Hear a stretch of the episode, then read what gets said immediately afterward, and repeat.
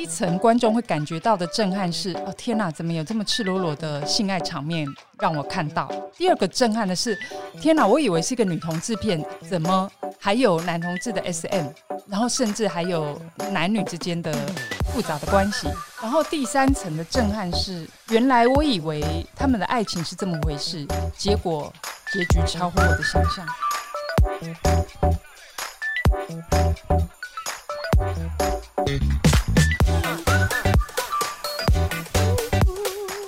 Hello，各位重疾 Podcast 的听众朋友，大家好，我是老 P 边国威。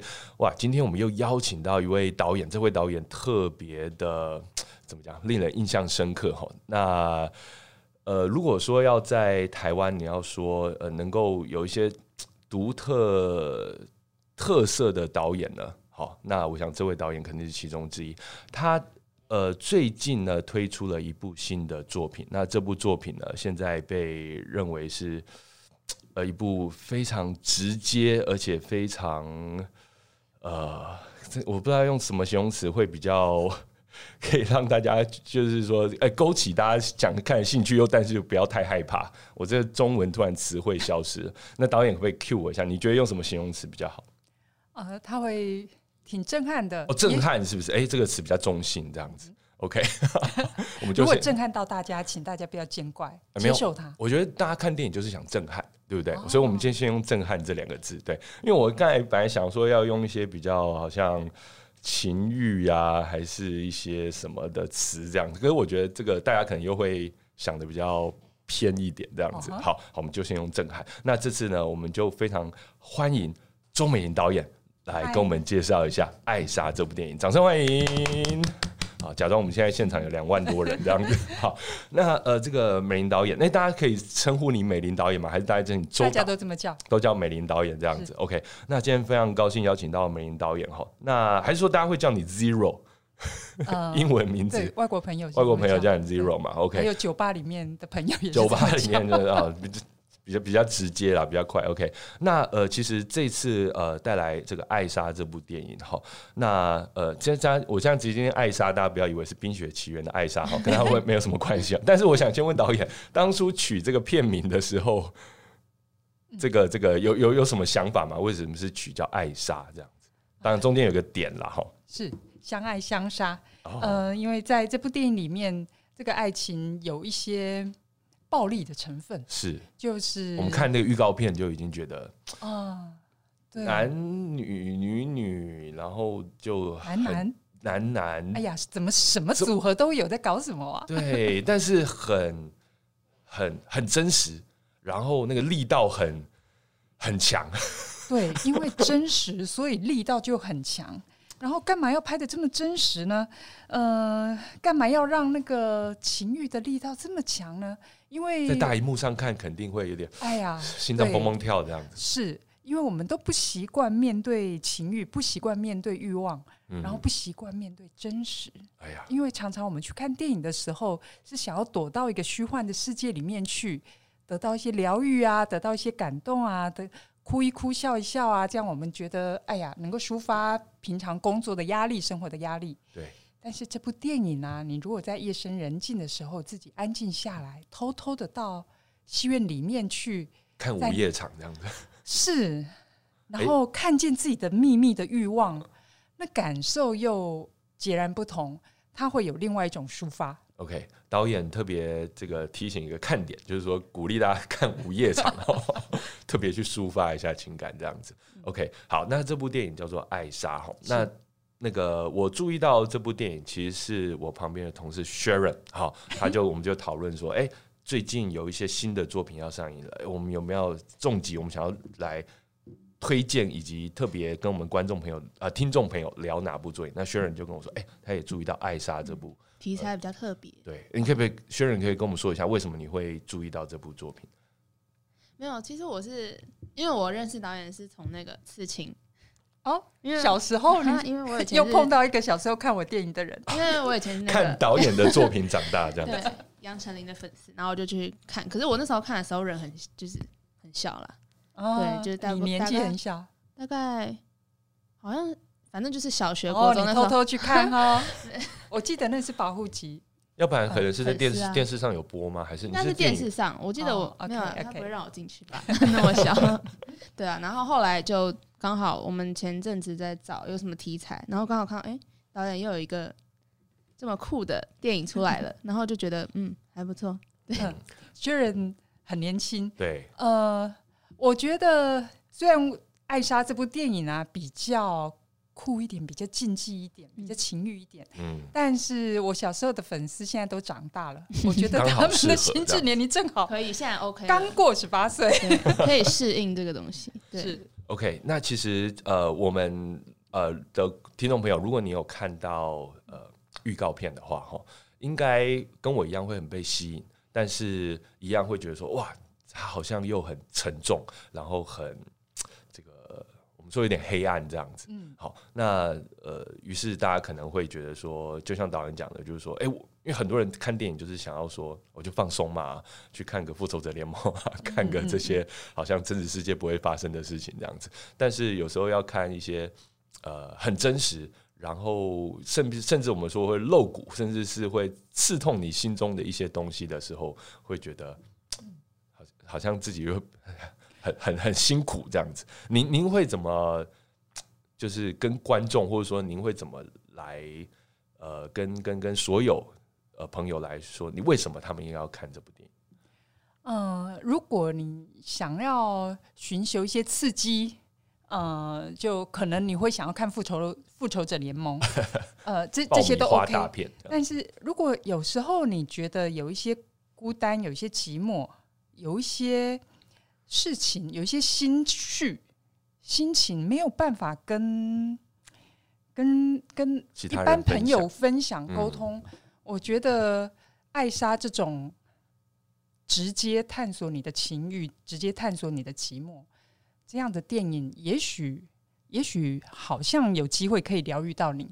然后同时，它还有一个有趣的地方，因为它有很多的嗯复杂的人际关系啊，我直接说好了，还有复 还有在不暴雷的情况之下，对暴雷的情况底下，还有他多元的性爱场面，对，所以他能够开拓你的视野。嗯，呃，我们可能会觉得这个电影故事怎么可能又有女女又有男男又有男女，这是怎么一回事？但是我要跟你说，这个电影的故事取材的确都是我所认识的周遭的真实的案例来的。哦，所以然说，后，所以如果你能够放下你的三观，嗯，然后敞开心胸去看待这个人世间，那你会发现，其实你跟他们是相通的。OK，因为其实呃，我们说嘛，呃，这个以同志为主题，或者说多元的这个呃性别好、组合为主题的电影，其实，在台湾其实很多，很多而且我必须要说，很受欢迎啊。对，是吗？我们说去年好了，对不对？像《亲爱的房客》好，嗯或者说还有呃，诶，像刻去在你心里对对对，刻在你心里的名字，嗯哇，这个票房非常的好，对不对？那当然，呃，我们 我们去年有办一场座谈了啊，不过不是娱乐总结的座谈，我们办一场座谈的时候，然后刚好也是有讲同志议题，然后。呃，同志这个热线的伙伴们就是讲者这样子，然后台下有一位这个女性的呃听众就举手问同志咨询热热线的这位呃男性的这个呃算是工作人员吧，哈，是哦，他就说，哎、现在我们同志电影很红啊，然后然后像刻在你心里的名字啊，什么什么的，然后呃那个您您怎么看待这个事情？那那个同志资讯热线的呃伙伴就说，嗯，其实就是大家会。你知道腐女的眼光哈，有时候大家 有时候会就是觉得说，呃，就是去想象男同志的生活是怎样，或者呃他们的之间的性爱应该是怎样，然后就想象比较美好啊，然后就开都开花这样子，然后身边都有花瓣这样，都有星星，都我也有注意到这个现象。对对对，然后就会用这样的方式去想象。那呃，于是其实我们也看到，像是呃很多的越来越多的同志，特别是男同志的呃电影，其实他们都男男就是男性演员都非常的帅，非常的或者说甚至是美，好嗯，然后就还非常养眼这样子，感觉就是，但是感觉就是。没有那么真实，又或者说，当然了，我们并不是说同志这个这个这个不能帅，当然大家都呃什么样子，但是就是就是他很就是比较漫画化了。哦，比较少女化的那种感觉，然后那个里面情感，当然我们也是说很也是很真挚啊，大家也都是可以找到呃自己去呃，就是觉得说贴近自己内心那些点。但是呃，现在的同志电影看起来好像是会比较往这方向走，就是它其实是已经撇开了一些悲情，或者说一些那种呃，就社会的不了解的这种。您觉您怎么看待呢？就是说，因为您带您这次这部作品是不是这样子的？呃，不是，对对对。但是我很了解观众需要粉红泡泡，哎，对，需要逼而去的粉红泡泡，因为很多，因为现在很多职场的女性，她们工作压力很大，她们需要这些粉红泡泡，在下班之后放松一下、疗愈一下，是这样也很好啊。所以有这些逼而逼而剧跟逼而电影对出现来。来安慰这些 这些职场的女性，我觉得也很好啊。我觉得没有什么不 OK，而且她能够顺便怎么说？呃，解放我们对性性别框架的的想法。这这我乐观其成，的确是啦。只不过是就变成很主流了啦。对对对对，只不过是那个我做的事情，因为我长期都都我拍了很多很多的同志电影，对，然后我也。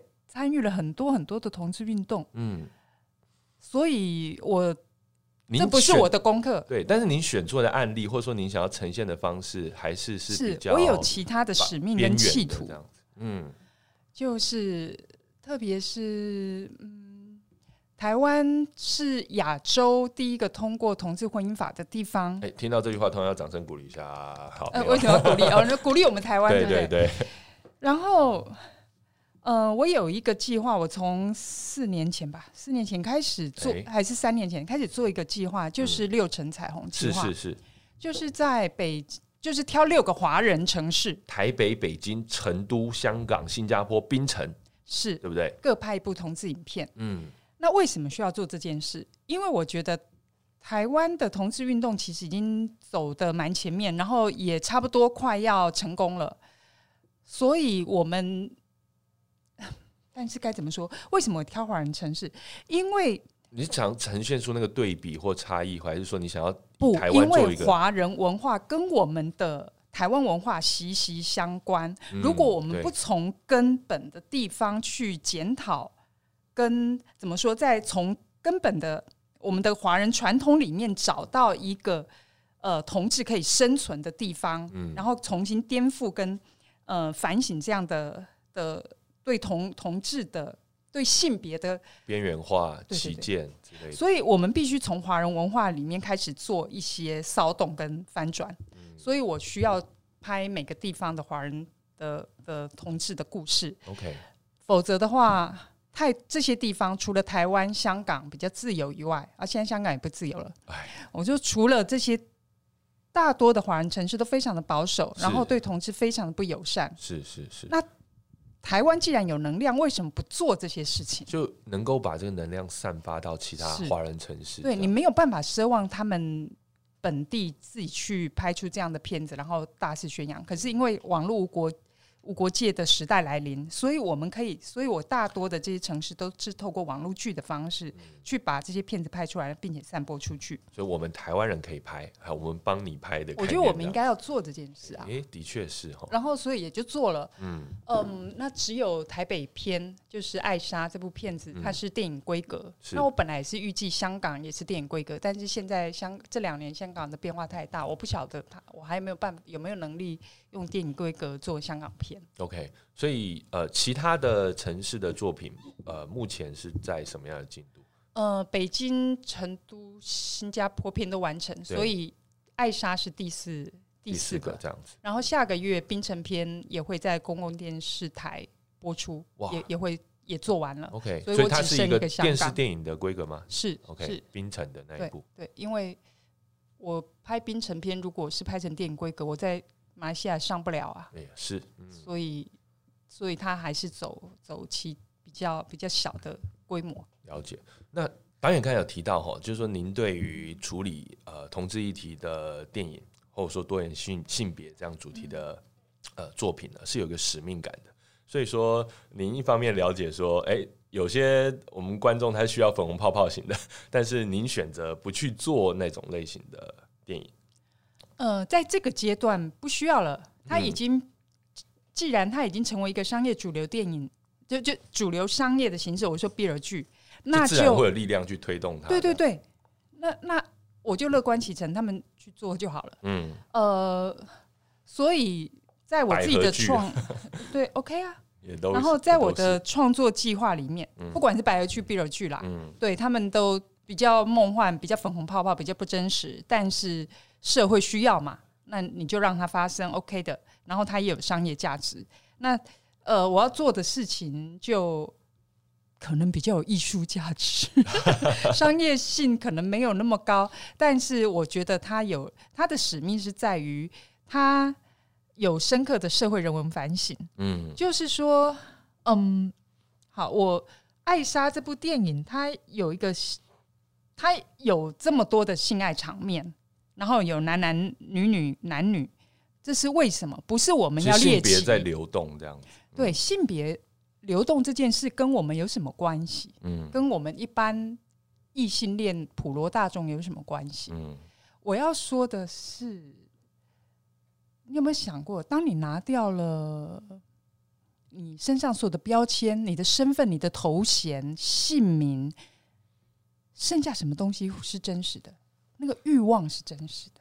嗯然后呢，甚至你可以拿掉性别，因为不管你的生理性别是什么，也是建构欲望才才能够说明你是谁，嗯，对不对？你欲望那的对象是从自己出发的是，不是人家贴给你的。没有错，不是人家贴给你的。然后当同志婚姻法过了以后，开始有一个力量，有一个趋势是同性恋也变成另外一个标签了。哦，当初我们做同志运动是要把这些标签给撕掉，我们不要受这些框架的束缚。可是当它形成了一个新的标签的时候，对不起，我又要做下一件事情了，继续把这个标签拿掉。哎，所以，面对你的欲望，认识欲望就是认识自己。嗯正面的认识自己，欲望的对象是男是女的意义是什么？因为性别有可能是这个人世中最奇妙的幻象，嗯因为你欲望的对象不见得就是刻板印象中的。男就要欲望女，女就要欲望男，也不一定是同性恋刻板印象里面是我是拉子，我就一定是欲望女生；我是 gay，我就一定欲望男生。不或是一定什么零号、一号啊，然后就我觉得这些都是是我们为了要分类、快速了解，呃，就很容易先用标签来决定嘛，对不对？是的，是的有，人的欲望对象可能也不是人类，所以说其实真的是先面对自己的那个东西，这样子自己对，面对就是能够面对自己之后衍生出来的的那个道德跟善良，才不会是伪善。嗯否则你只是框架，然后认为那个框架叫做伦理道德，然后叫做善良，不，有可能你会以善之名去欺压另外一个另另外一群弱势。您因为一直都在观察这样的情况在发生嘛，哈，是啊，哎呦，我讲这些会不会太硬了？真是不好意思。不会，但是电电影是很好看的，很轻松，可以可以入戏。赶快拉回来一下，对对对对对，没有啦。其实我相信我们的听众朋友以及我们的读者，他们是喜欢呃像呃艾莎这样电影里面能够承载一些导演的目的性的东西，这样子。那我们之所以邀请导演来分享，就是希望导演尽情的来跟我们分享，这样，要不然我们就全部都工伤就好了，对不对？那其实刚才有强调哈，那个我们同志议题，当然我们呃有很多面向可以去探讨，我们可以比较粉红泡泡、粉红泡泡式的去探讨，也可以让大家直面自己的情欲。好，那但是在这部《爱莎》里面，里面还有一个字叫做“杀”。嗯，好，那我们看预告哈，里面就有这个法庭的部分，也就是可可见有一些犯罪行为哈，或者说被定义为犯罪行为的事情在里面发生。然后里面呃就有截出一一段字，就是说，哎、如果我的我呃，如果爱你是犯罪，犯罪，那我是我就是我束手就缚。对对对，我就是犯罪者这样子。那哎，可不可以跟我们在不爆雷的情况之下透露一下？哎，到底为什么会把犯罪这样子的一个桥段放在我们这部剧里面？呃，贯穿整部电影是一个侦讯的形式哦。戏里面有三个男女主角，嗯，都宣称自己杀了人。哎，然后怎么有点柯南的感觉？是有一点罗生门的感觉。嗯，最后整个电影就是一个解密的过程。哦，那个解密的过程，最后我们会发现。呃，那个他没有世俗的客观的答案，因为可是在这个解密的过程里面，我们谅解了所有人的爱欲情仇，透过一个法庭的是。揭露的过程，然后一个侦讯的过程，侦讯的过程这样子，于是本来看起来是好像表面上是怎样，但实际上。透过剧情的持续的抽丝剥茧，你就看到说哦，原来我觉得情欲在里面扮演的角色，然后呃，爱在里面扮演的角色，这样子。嗯，没错。所以第一层观众会感觉到的震撼是：哦，天哪，怎么有这么赤裸裸的性爱场面让我看到？第二个震撼的是：天哪，我以为是一个女同志片，怎么还有男同志的 SM？然后甚至还有男女之间的。复杂的关系，第二层震撼，第三层震撼是，但感觉好像有跨性别，是不是？因为他是男同，你也可以这么说，对对对，哎。然后第三层的震撼是，原来我以为他们的爱情是这么回事，结果结局超乎我的想象。哦，最后还有反转，这样对。但虽然意料之外，但是当你谅解了所有一切，知道欲望是所有的核心之后，就会觉得是呃意料之外，但情理之中。会有股畅快感觉嘛？就是说看畅快还是郁闷呢？呃，您您觉得就是如果体会到之后，一定那个郁闷一定是放掉的，然后就会得到一种奇妙的感动。哎，好，所以说其实透过这个故事，好持续铺陈各位的郁闷，然后到最后，哎，你看懂了，然后把郁闷释释放出来，这样子。好，那呃，其实在这部剧哈，我们会有。不少大尺度的激情戏，导演可以透露一下，大概占整部戏的多少比例？啊，比例啊，分钟数没那么高啦，分钟数没那么高，但是很高的话就变 A 片了。但尺度很大，这样子。尺度其实啊，因为因为我已经习惯了，我已经没有觉得那个 那个尺度怎么样。但是我从观众的反应知道，OK OK，这样的尺度对大家来说有点太太冲击力够。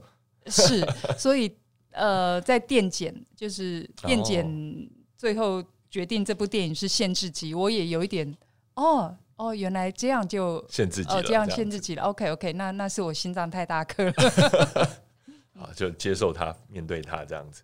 好，那其实呃，要拍好一部这个令人震撼的情欲戏，因为情欲戏并不是为了情欲而情欲啊，它在它是戏，它是在剧里面要扮有一些功能的。好，它要能够，甚至是呃，让大家看懂这个角色它的本质，因为在情欲的过程，很多的本质会透露出来。对，然后很多的故事的转折也可能是透过这个过程，因为大家没错没错，对对对，所以其实很想请问一下导演，您怎么去铺陈这个部分？然后在这部戏里面，他扮演了在这个情欲戏扮演什么样重要的角色？外表看起来啊，情欲戏不就是动作吗？就是动作戏，所以你很可能拍来拍去，结果都一样，就都跟 A 片长得一样。但是如果要有你刚刚说的，我们呃，我我想想看，我们应该总共有四四大场的情欲戏，可是每一个都交代了情绪的转折跟角色的心理变化。哎，那这个当然是不容易的。所以在呃，我演员是就是在开拍前两个月就开始进行训练。我们透过一个舞蹈的舞踏这种舞蹈形式，舞踏的这种形式开发他们的身体，并且让他们开始习惯身体是我们一个表演的工具。哎，哎，导演之前就有用这样的方式来，没有，没有，这是第一次跟舞蹈老师合作。是是是，以前比如说像刺青啦，刺青我也跟杨丞琳跟梁若诗做过这种。身体开发的功课，但是我们那那个时候的开发功课跟这次艾莎比起来，实在是小儿科，就是基本的开发。基本的开发。那时候刺青的时候，我们就在一个黑暗黑黑暗的那个那个排练室里面点个蜡烛，然后我要他们理解欲望是什么，他们他们开始欲望着对方，然后又不准他们碰触到对方，等到他们欲火难耐的时候，他们才可以去碰到对方，他们就会了解那个欲望是什么。可是，在艾莎里面，除了这个基本功以外，我们还必须让他们能够灵活的运用自己的肢体去传达，嗯、嫉妒是什么，哎，还有呃求之不得是什么，嗯，还有就不是就就有在你的爱情关系中会有很多很多种不同的情绪，都透过肢体来表现，肢体，不不准他们透过语言，请他们把他们的动物性给叫出来。哇，因为那个最原始的动物性，它的纯粹度被提炼出来的时候，它可以直达神性，我觉得啦。嗯，然后我们的女主角杨静，是。她演一个铁梯，一个很 man 很帅气的铁梯。是是是，有刺青这样子，对他平常是吃素哎、她非常她吃了很多很多年的环保素，可是因为我要他这个铁梯有杀气，有有那个肉这样子，对，除了有肌肉，健身是基本要的，嗯，然后他要有那个动物性，所以他就吃肉，哎，这对他来说是一件痛苦的事情。哇塞，不是我要求的，是他自己意识到，在那个训练过程里面，他意识到自己的动物性不够，野兽性不够，他没有办法温良恭。俭让，是，他真的是就是一个温良恭俭让的人。后来他透过这个方式转换自己的身体，变成一个猎人的概念了，对，变成一个猎人，而且是一个残暴的猎人，哇。很酷。哎、我觉得，因为其实啊，我们通常假设没有呃先去了解这些演员他们为这个作品花了多少功夫哈，有时候单纯直接看电影，你会不太你你不太知道说其实它中间的转换有多大。嗯，但是当我们能够多花一点功夫去了解说啊，原原本原来演员他本来是是一个什么样子，嗯。然后他为了这部戏，竟然可以改变成这个样子，然后能够转呈现出这种说服力，其实是会蛮蛮蛮受震撼的，是，因为所以认识杨静的人就会有吓到这样，吓到，嗯真的吓到。然后另外一个男主角穿着女女装闻名的男模特儿，就是徐雨婷对这个角色，他是一个男模特儿，可是他以穿女装闻名。呃，我们选用他的时候，他身上是有肌肉的，因为他有在健身。哎、我跟他说，这个角色设定必须是一个纸片人，因为他以穿女装闻名，他必须穿得下女装，然后，可是他是一个雌雄莫辨的男模特儿。你你们知道，有些时尚时尚圈有一些这样的模特很中性的，对，是我要他变成这样的人。嗯。好，他就开始停止健身，开始不吃淀粉，在两个月之内，他瘦了十公斤，哎、呦反过来了，这样子，反过来。跟刚才杨静是不一样的挑战，然后当然认识他的人也吓呆了，因为他们两个人的气质跟外形整个的巨大的转变。哇，所以我觉得呃，除了我们剧情之外，哈，这个演员的转变，还有他们为了这出戏投入的这个努力，哈，也是看点之一了，哈。那呃，因为刚才讲到，像是这个杨静，她是比较。呃，原原本这这呃这个呃大家认识的她就是一个温良恭俭让的一个而且对美貌性感，呃美貌性感，就是比较是一般的一一般的，我们不要讲，现在讲一般都觉得好像就是女性这样子，好是好，然后美女嘛，对对对，美女这样子，然后她必须要做这样的转换。其实我很好奇啊，就是说您是怎么选出？您怎么看到这个导演呃演员的潜潜质？然后或者说您怎么说服他们来做这样的挑战？还是说他们会受到这样的角色的吸引，觉得说好，我就是要拼了这样子？呃，这我刚刚讲这两位演员，他们都有拼了的这种企图心，嗯，因为他们都非常认同这个剧本，呃，而且像徐雨婷就是说，这个剧本让那个时候正在失恋的他，觉得居然有一个电影故事是能够懂他的。哦然后自己先从剧本就已经对啊，当然消除了他郁闷这样子。是是是，所以他就整个人的很乐意脱胎换骨。然后杨静他是他他自己是这么说，他说这是一个有就是有艺术企图的演员都梦寐以求的角色，因为他他一直都想要演一个没有框架的角色，也想要突破这样子。是，然后这个角色本身就不断不断的在自我颠覆，所以他觉得很过瘾，然后每一场戏都演到累的要死，因为他说他投入了他自己所有的生命力气去诠释这个角色，大概花了一年多才走出这个角色。哇塞！所以呃，不他过疯了，不过您是有看过像这两位呃演员他们之前的作品吗有有有？您您怎么就是觉得说，哎、他们是可以做到这些事情？我看他们的作品的时候，其实还没有很被打动，因为就是一般的好演员，对，应该没有做过那么大的突破嘛？是啊所以我是见了本人之后，我觉得像杨静，她是一个温良恭俭让的美女，有气质的美女。但是我从她的眼神里面，当我讲这个电影故事的时候，我发现她眼神里面发出野兽的光芒，我就觉得这个人有机会可以改造。然后，可是他跟我说他吃吃素，我就觉得 那他有动物性的那一块吗？这改造难度更高一点。是，后来我发现他很他的直觉力很强，嗯，他很容易附身，哎被附身。我说被角角色附身。对他可以，他他一进入那个状态的时候，你会觉得你根本就不认识他，就很妙的，他有一种很妙的演员的特质，很容易被附身，所以我就不做其他人想，就是就是他，杨俊是我第一个确定下来非要他不可的演员。那因为这部戏里面刚才讲到情欲戏嘛，有男女、女女或男男哈，就是各种组合。然后您又说，嗯这个情欲戏它必须要能够呈现出这些转折，甚至是透过肢体在讲话，哦，但是又不准真的讲话，这样子不准他们讲话。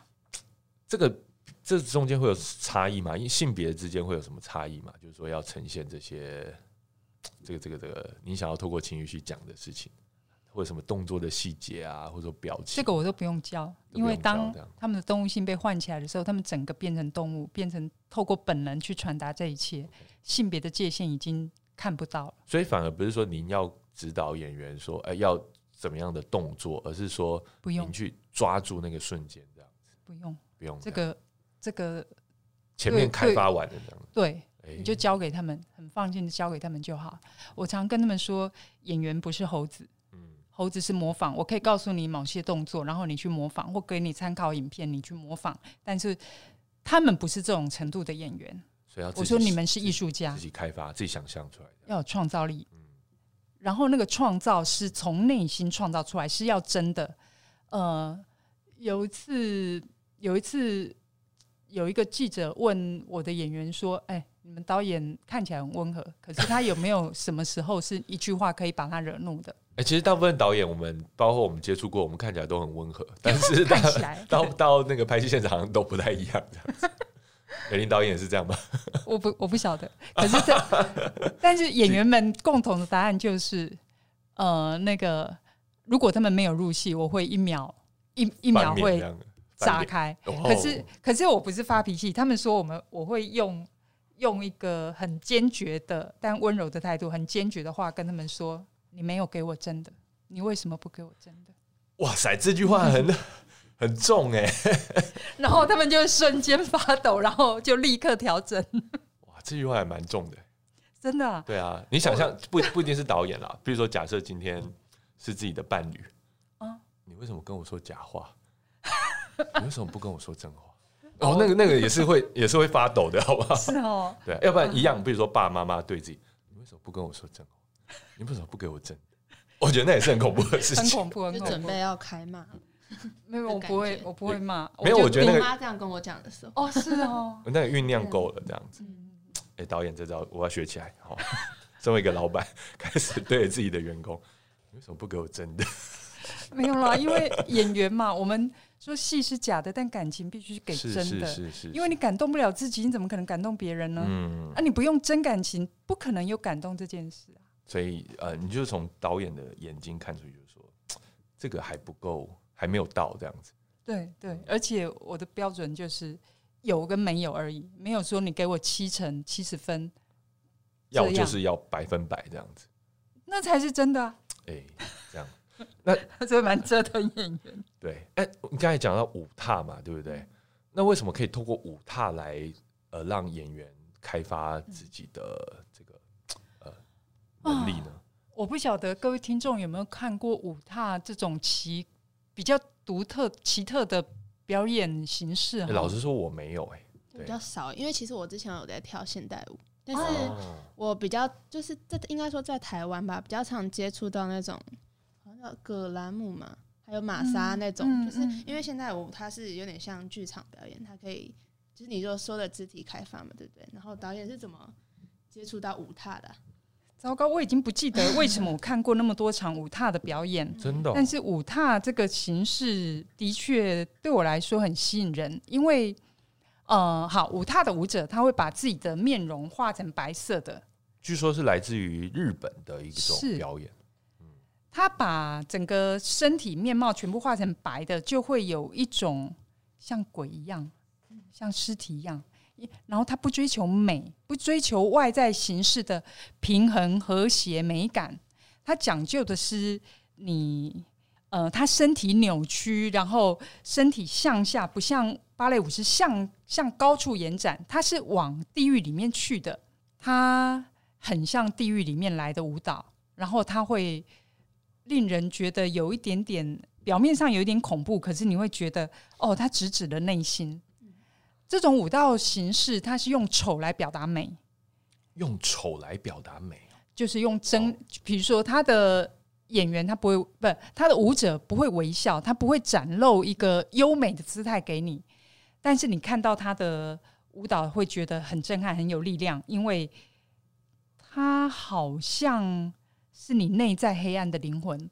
呃，大家可以上网 Google 看看，你打五踏或者是打不不走正在做这件事情。好，哦，大家先搜寻五踏，哈，就踏步那个踏，对，好跳舞跳那个舞，我应该可以找到不少资料。我现在就看到一篇女人迷的文章，她在介绍五踏，哈，B U T O H 啊，当然是这个日文的 这个这个罗马字啦，不抖这样子。哇，这个的确看这个照片就觉得有有一种张力，对不对？对，就是哇，展现出内心的另一面，对啊，对因为通常舞蹈看起来就是现代舞，我自己喜欢看是当然是漂亮的，但是哇舞踏 就我之前比较少看到了，就像你说的张力，对，所以美是什么？美是外表被修饰过的那个美好吗？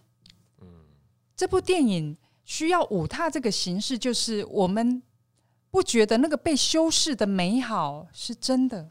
嗯，所以，如果你敢面对那个人性中最真实的东西，它可能会有一点丑。但是，当然，其实我们的电影画面画面还是经营的非常美。可是，你会看到那个啊，那个有点刺。然后，所以我说是用丑表达美。嗯你不觉得？你们现在正在搜寻那五踏的的的的图片吗？你觉得那个这这个美吗？另一种美，对不对？对，它不叫优美，可是它是另一种美。对，所以我们透过像这种现代舞的技巧，好舞踏，呃，希望演员们不要把这个美就定义成一种美，就是好像就是修饰过的美，而是那种很呃面对自己内心，然后去呃算是赤裸裸的把自己挖掘出来的那种，也是一种美，这样子。是，所以那呃那个月的舞踏训练，据这些演员们讲，杨静啊、黄尚和啊、嗯，徐玉婷啊，他们他们说对他们的整个表演生涯有很大的影响。嗯他们觉得就是武功更更进一层。修炼的这样子。对，因为可他肯定可以用在未来的其他的作品上面。很可以。对，当演员能够这个透过这样子自我挖掘的一个过程，啊，重新认识自己的本质，这样子。是哎所以呃，我是很好奇，就是说，呃，导演是演员害羞吧？导演应该已经没有在，现场应该会没有没有，导演比演员害羞。导演比较害羞吗？对啊，因为你会觉得自己是造成这一切的罪人，因为整个剧组五十多个人，呃，盯着这样。对，然后只有演员是已经受过训练，而且他们准备好了这场戏，他们就是要来做呈现的。但是所有的人哦，我们的其他剧组人员、工作人员就都是目击者，目击者，他们觉得我是凶手，我是凶手，然后演员是被害者。对我怎么可以把演员们都扒光？然后，所以我会觉得呃压力好大，然后 有有一种 guilty 的感觉。但就是中间会这个 NG 吗？还是说就是导演一句话就说你，我觉得你没有给我真的，然后就再来一次这样子。呃，没有什么不算 NG，就是换个角度再来一次。OK 诸如此类，他们都很投入，OK，都很投入。然后，呃，我们也做了非常非常好的安全措施。是可是戏里面看起来啊，现在经过剪接，电影面看起来，我记得那个电剪为什么给他限制级？他给我们的理由是你们的做爱场面太像真的了。然后我觉得很好笑，太像真的这样子。对，OK，所以可能会有观众怀疑说他们是不是来真的啊？但是我跟你说啦，说真的，做电影的啊，即即便是李安导演，这虽然很多人传说什么对什么什么，他们应该是来真的，那是不可能的事情。我们是有职业道德的，就是要让你有这种感觉啊，就是要让观众会去猜这样子。是是，我觉得这就是我们厉害的地方啊。好，那呃，其实在这个这部电影当中，我觉得呃，因为它算是我们六层彩虹计划的其中一个嘛。那它虽然是以台湾哈，我们说台北为这个主题，但是也应应该是希望说这部戏它能够触及整个华人的区域。那有没有？因为现在我们知道说这部戏已经有造一些的呃影展，然后像是呃澳洲的布里斯本的同志影展，又或者说好像是哎、这个大阪呃，亚洲电影节，好，是。那但是在其他的这些刚才讲这些城市哈，有些可能没有那么欢迎同志的内容，啊。您会怎么样？他们之后可以透过网络应该可以看到，因为我们还是会有呃这部电影在在戏院戏院的播映结束之后，也是会上那个什么国呃国际银银串流平台，国际的这样子，呃是的，然后就哪一个有确定的吗？还没有这样子。呃目目目前还没有，嗯，但是已经都有在在处理当中，OK，、哦因为所以透过网络大家还是可以看得到，嗯 OK，只是要先加入会员之类的，然后要先翻个墙这样子。对啊。哦，，因为其实就是特别是刚才导演姐这几个国家，他们可能嗯。甚至就直接把这些串流平台给封了这样子，或者说不让他们呃某些作品能够在那些串流平台的所在国家发映这样子。对，其实我们刚开始推动这个计划的时候，对岸对岸还没有那么的，还没有做这一层网络上的管制，所以那个时那个时候我们还是很乐观的认为网络无国界，我们还是可以透过网络能够传达所有的性别平权的声音。嗯，但是很快的，等我们片子拍完，前两部拍完的同时，要推出的那那一个月，呃，那些限制令就下来了。嗯，就是对岸所有的网络剧都要经过审查，所以同性恋当然是在被禁止之列。嗯嗯嗯，所以反过头来也想问导演一些比较跟社会更有关系的事情，就是说，呃，像之前像刚才我们一开始导演可能觉得说，我们台湾的同志运动或同志平权或是呃性别平权这件事情，有点成功在望的感觉啦。后虽然不能说啊，我们已经完全就已经这个世界大同没有这回事，嗯但是有点成功在望。但是其实呃，在当时公投的那个时候，好、我呃知道您也对那个公投的结果非常的挫折，对啊，也觉得说这件事？怎么、哦，那时候花好多力气哦，疯了。就觉得说，哎，怎么投出来是这样子，然后会觉得自己哎身边整个大大台台湾是不是一大半人不认同自己的存在，或是自己所关注的这个议题，这样子，对啊，因为我们做同志运动已经做了十几年了，您会那么久，您会觉得说台湾还有可能，我们说甚至是转到您不乐见的方向吗？有可能啊，历史随时会翻转啊。如果我们不持续做这样的人文反省，我们随时都有可能在被反对我们存在的力量在给打趴的啊，这些这这是很有可能发生的、啊。OK，所以在那个就是前年公投的时候，嗯哦，我真的很焦虑。我那时候很焦虑，我就暂时停下六层彩虹计划，改成找六个歌手拍六支 MV。六个歌手就是六位吗？七位？七，最后是七位，因为最后那个那个舒米恩举手说：“哎、我怎么可以也要这样？”对我也要，所以于是就变成六加一。就变彩虹的颜色这样子。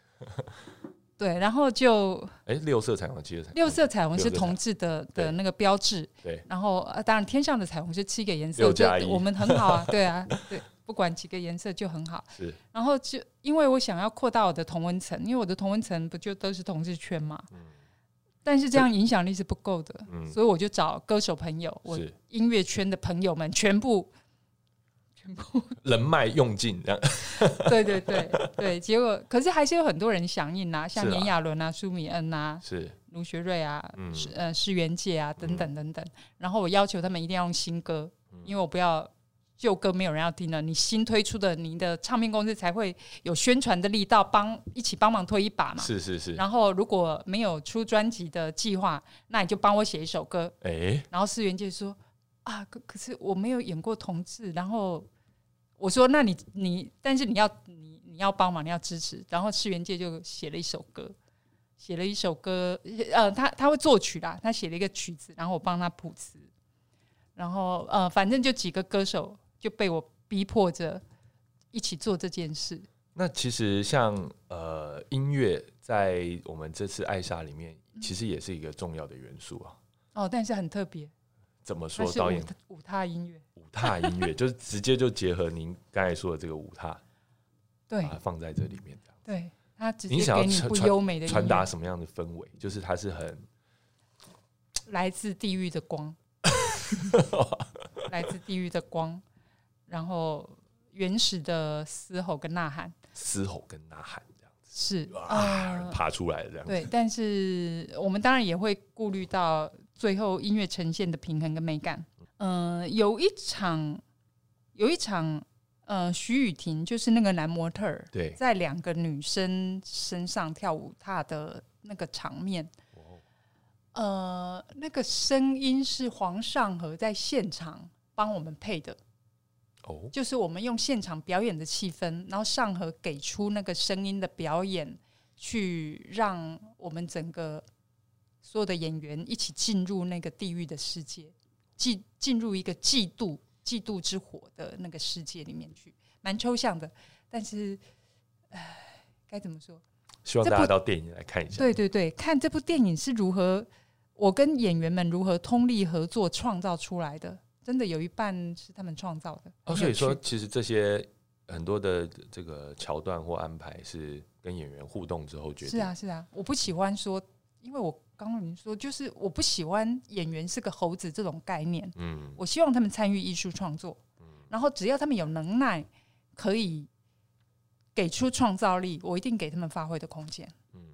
那这次也有一首算是电影的 MV 嘛，或者说一个主题曲，是由呃 Supper Moment 来、呃，Super Moment Super 嘛，我们要那 Super 是不是？Supper Supper 哦，好 sorry Moment 没关系，是有 Supper，这是一个香港的乐团，是，这是我们宣传曲，就是电影发行期间特别跟这个香港乐团合作。那它的亲和力比较高，比较方便我们这个电影概念的传播。的确是啦，哈，因为就是他跟刚才导演讲的那种舞踏的那个风格是不一样的。不过我就在想说，哎、因为我们看这个 MV，其实里面呃女女的这个这个片片段比较多嘛，就然后就是感觉，因为目前看视觉材料的话，感觉呃女女的比例比例是比较多的，那就想到说，哎、是以男性来唱这首歌，就是说当初是有什么样的想法吗？呃，纯粹是因为这一首宣传曲，嗯它还是说其实呃这些性别也不是那么重要的事情？对啊，对，其实不重要。然后电影里面女女的比例又比较高嘛，一点点而已，一点点这样子，OK。多一点点。所以呃，其实呃，导演您会就是说您的朋友们，因为您说你取材了一些从朋友们呃身边好这个获得的故事或灵感这样子。那您朋友们来看，他们会觉得说，哎呀，我的 一些他他们会看到自己嘛？这样会啊，呃，当然对大多数人来说，这些朋友是比较边缘的，嗯就是大家会觉得，嗯，lesbian 跟 gay 有可能在一起吗？有可能吗？有可能吗？有可能吗？哎、觉得匪夷所思。